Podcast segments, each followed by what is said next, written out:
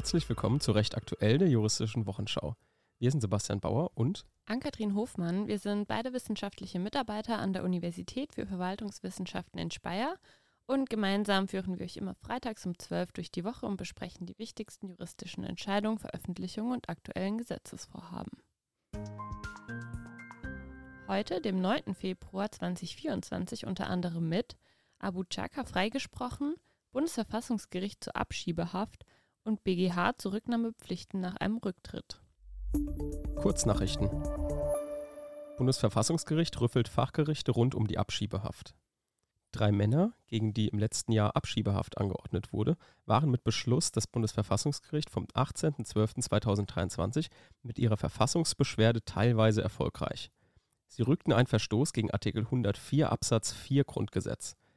Danach ist vor, vor, jeder richterlichen Entscheidung über eine Freiheitsentziehung ein Angehöriger oder eine Vertrauensperson des Festgehaltenen zu benachrichtigen.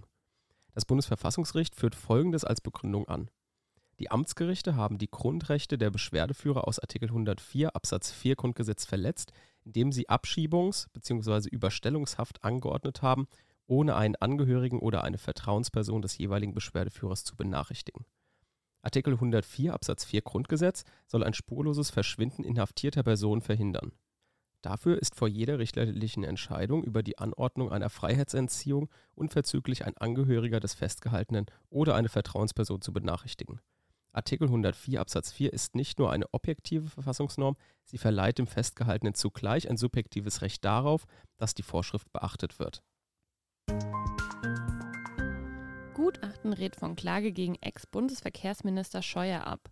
Laut einem vom Bundesministerium für Digitales und Verkehr beauftragten unabhängigen Rechtsgutachten ist eine Klage gegen den ehemaligen Bundesverkehrsminister Andreas Scheuer im Zusammenhang mit der gescheiterten Pkw-Maut nicht aussichtsreich.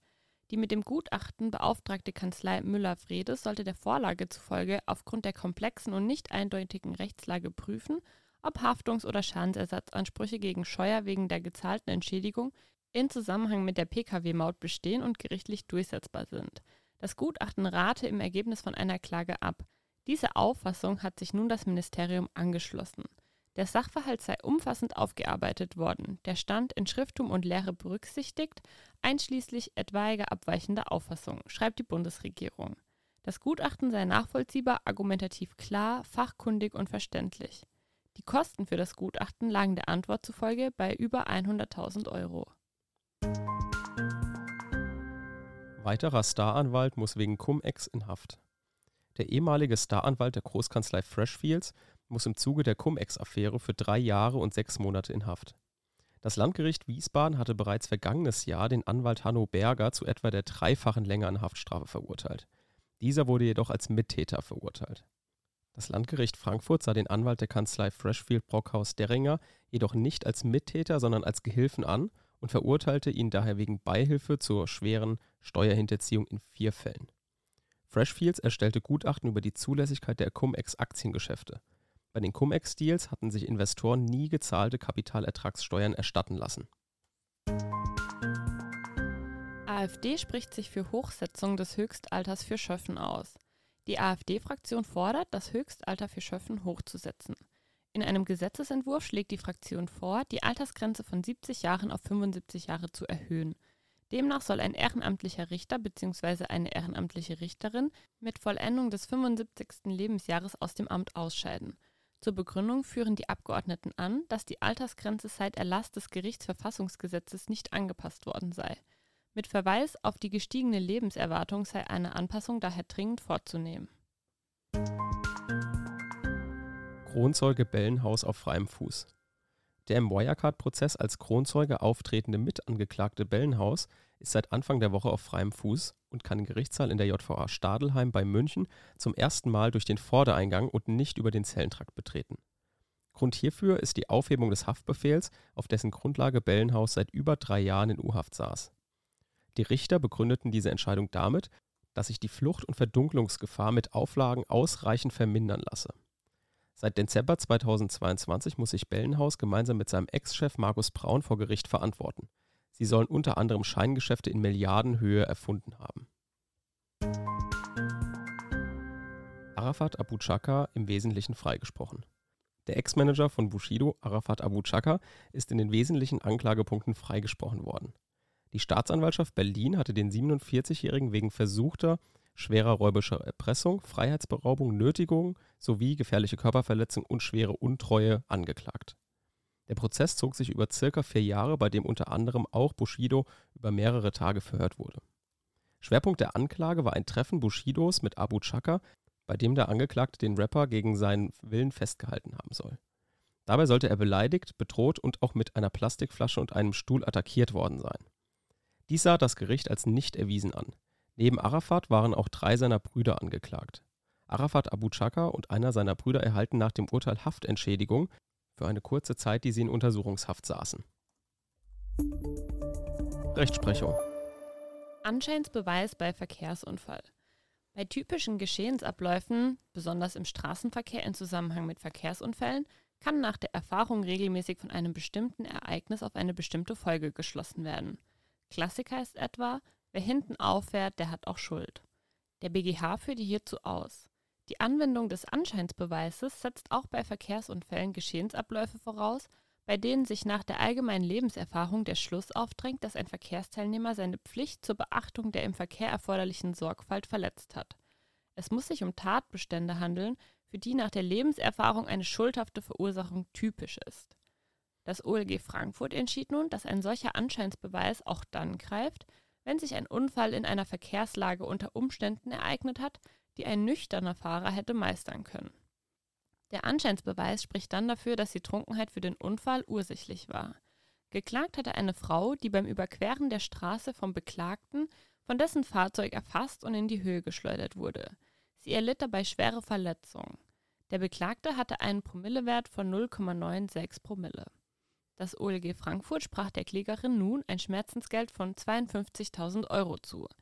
Der Beklagte habe gegen das allgemeine Rücksichtnahmegebot verstoßen. Er habe nicht gebremst, obwohl das Betreten der Fahrbahn durch die Klägerin dies erforderte. Zudem sei er ganz erheblich alkoholisiert Auto gefahren. Das Führen eines Kraftfahrzeugs in alkoholbedingt fahruntüchtigem Zustand ist als grober Verstoß gegen die Grundsätze der im Verkehr erforderlichen Sorgfalt anzusehen. Wer angetrunken ein Fahrzeug führt, handelt also grob fahrlässig, betonte der Senat. Der Beklagte habe die entscheidende Ursache für den Unfall gesetzt.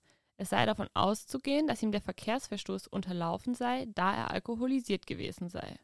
Insoweit spreche ein Anscheinsbeweis für die Ursächlichkeit der Trunkenheit für einen Unfall, wenn dieser sich in einer Verkehrslage und unter Umständen ereignet, die ein nüchterner Fahrer hätte meistern können. So liege es hier. Angesichts der freien Sicht für den Beklagten bestehe kein Zweifel, dass ein nüchterner Fahrer die Gruppe um die Klägerin wahrgenommen und rechtzeitig gebremst hätte. VGH München zum Leinenzwang. Der VGH München hat eine Klage eines Hundehalters abgewiesen, der gegen den Leinenzwang seiner Hunde vorgegangen ist. Mit Beschluss vom 22. Januar 2024 haben die Richterinnen und Richter entschieden, dass auf öffentlichen Straßen und Wegen die Hunde des Klägers nicht ohne Leine laufen dürfen. Denn in diesen Gebieten bestehe typischerweise relevanter Publikumsverkehr. Geschützt werden damit Passanten vor unvorhersehbaren Reaktionen von Mensch und Tier. Die Hunde hatten ein Schultermaß von circa einem halben Meter. BGH zur Rücknahme eines Verkaufsgegenstandes nach Rücktritt.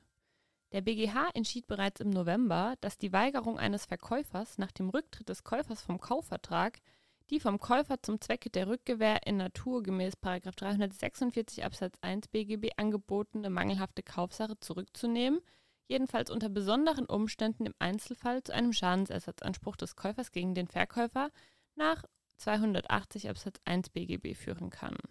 Konkret ging es um einen Baustoffhändler, der an seinen Käufer, ein Bauunternehmen, 22 Tonnen Recycling-Schotter lieferte.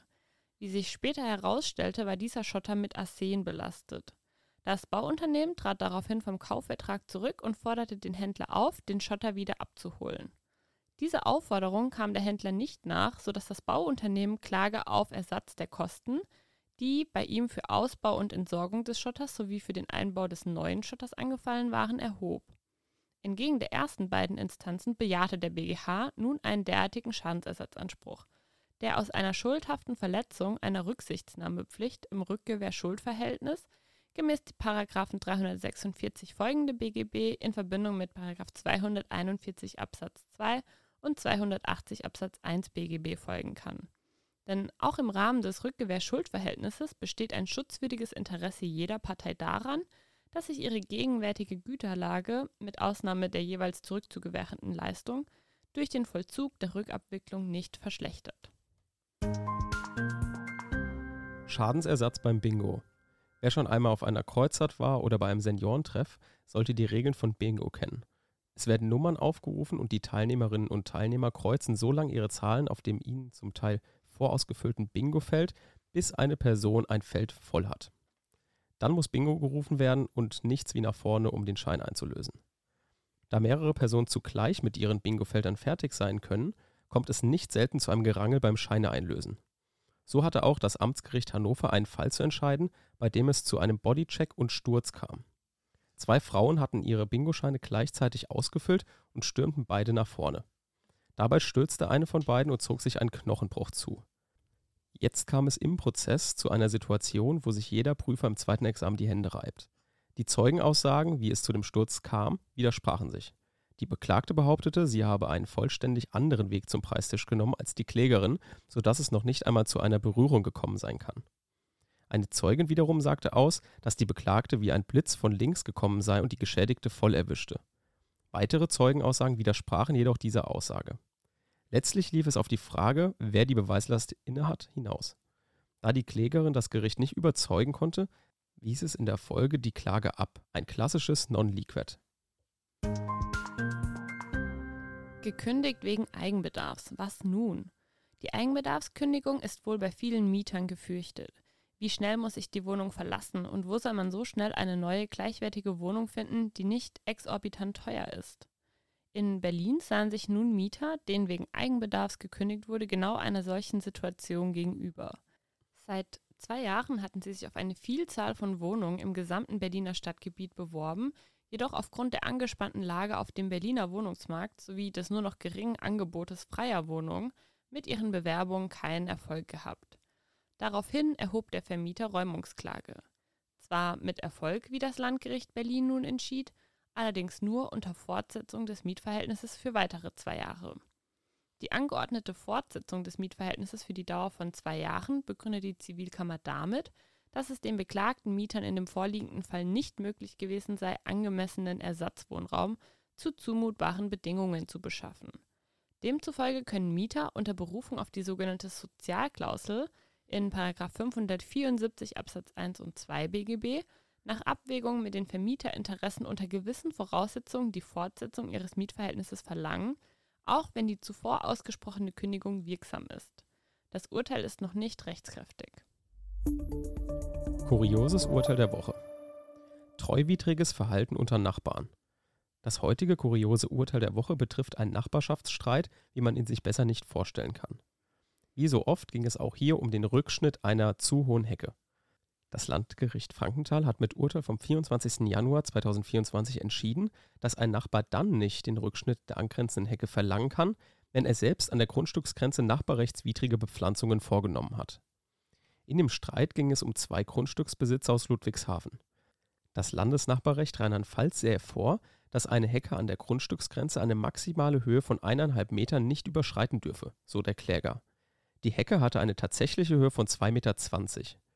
In der ersten Instanz gab das Amtsgericht Ludwigshafen der Klage statt und verurteilte den Nachbarn zum Rückschnitt seiner Hecke. Das Landgericht Frankenthal entschied jetzt auf die Berufung, dass der Kläger von Ansprüchen aus dem Nachbarrecht ausgeschlossen sei. Und dies deshalb, weil er auf seinem Grundstück ebenfalls eine Hecke bis auf eine Höhe von drei bis vier Metern züchtete. Daneben habe er zudem eine zweieinhalb Meter hohe Zypresse gepflanzt. Das Nachbarrecht sei nach den Grundsätzen von Treue und Glauben geprägt. Daher kann sich derjenige nicht auf nachbarrechtliche Ansprüche berufen, der sich selbst treuwidrig verhält. So das Landgericht Frankenthal. Das war ein Podcast der Uni Speyer. Wir sind Sebastian Bauer und Ann-Kathrin Hofmann. Vielen Dank, dass ihr zugehört habt und bis nächste Woche.